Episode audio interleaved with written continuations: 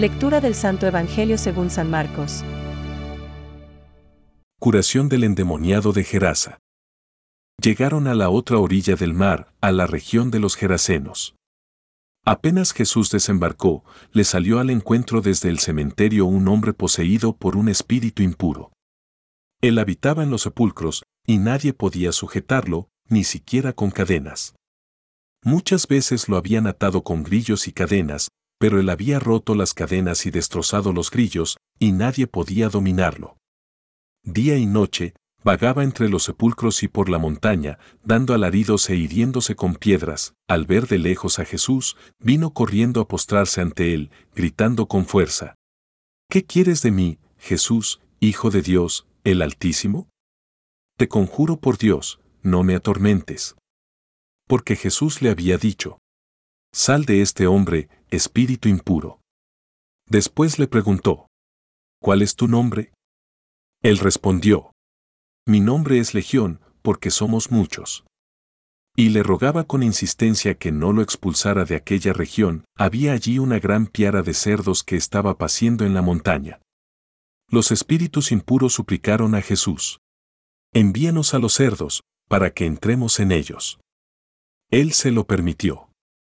Entonces los espíritus impuros salieron de aquel hombre, entraron en los cerdos, y desde lo alto del acantilado, toda la piara unos dos mil animales se precipitó al mar y se ahogó. Los cuidadores huyeron y difundieron la noticia en la ciudad y en los poblados. La gente fue a ver qué había sucedido. Cuando llegaron a donde estaba Jesús, vieron sentado, vestido y en su sano juicio, al que había estado poseído por aquella legión, y se llenaron de temor. Los testigos del hecho les contaron lo que había sucedido con el endemoniado y con los cerdos. Entonces empezaron a pedir a Jesús que se alejara de su territorio. En el momento de embarcarse, el hombre que había estado endemoniado le pidió que lo dejara quedarse con él. Jesús no se lo permitió, sino que le dijo, Vete a tu casa con tu familia y anúnciales todo lo que el Señor hizo contigo al compadecerse de ti. El hombre se fue y comenzó a proclamar por la región de la Decápolis lo que Jesús había hecho por él, y todos quedaban admirados. Es palabra de Dios. Te alabamos, Señor. Reflexión. Espíritu inmundo, sal de este hombre. Hoy encontramos un fragmento del Evangelio que puede provocar la sonrisa a más de uno. Imaginarse unos dos mil puercos precipitándose monte abajo no deja de ser una imagen un poco cómica. Pero la verdad es que a aquellos porqueros no les hizo ninguna gracia, se enfadaron mucho y le pidieron a Jesús que se marchara de su territorio. La actitud de los porqueros, aunque humanamente podría parecer lógica, no deja de ser francamente recriminable. Preferirían haber salvado sus cerdos antes que la curación del endemoniado. Es decir, antes los bienes materiales, que nos proporcionan dinero y bienestar, que la vida en dignidad de un hombre que no es de los nuestros. Porque el que estaba poseído por un espíritu maligno solo era una persona que, siempre, noche y día, andaba entre los sepulcros y por los montes, dando gritos e hiriéndose con piedras.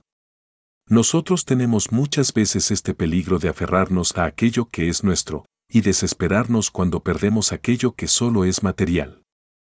Así, por ejemplo, el campesino se desespera cuando pierde una cosecha incluso cuando la tiene asegurada, o el jugador de bolsa hace lo mismo cuando sus acciones pierden parte de su valor.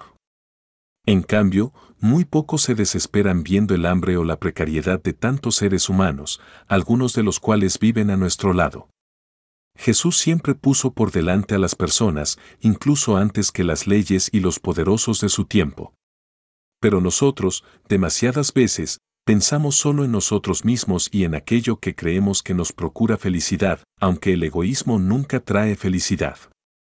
Como diría el obispo brasileño Gel de Cámara, el egoísmo es la fuente más infalible de infelicidad para uno mismo y para los que le rodean. Pensamientos para el Evangelio de hoy. Es como si Jesús dijera, Sal de mi casa, ¿qué haces en mi morada? Yo deseo entrar. Sal de este hombre, de esta morada preparada para mí. San Clemente de Roma. El cristiano es alguien que lleva dentro de sí un deseo profundo. El de encontrarse con su Señor junto a los hermanos. Es lo que nos hace felices. Francisco. El pecado mortal, que ataca en nosotros el principio vital que es la caridad. Necesita una nueva iniciativa de la misericordia de Dios y una conversión del corazón que se realiza ordinariamente en el marco del sacramento de la reconciliación. Catecismo de la Iglesia Católica, número 1.856.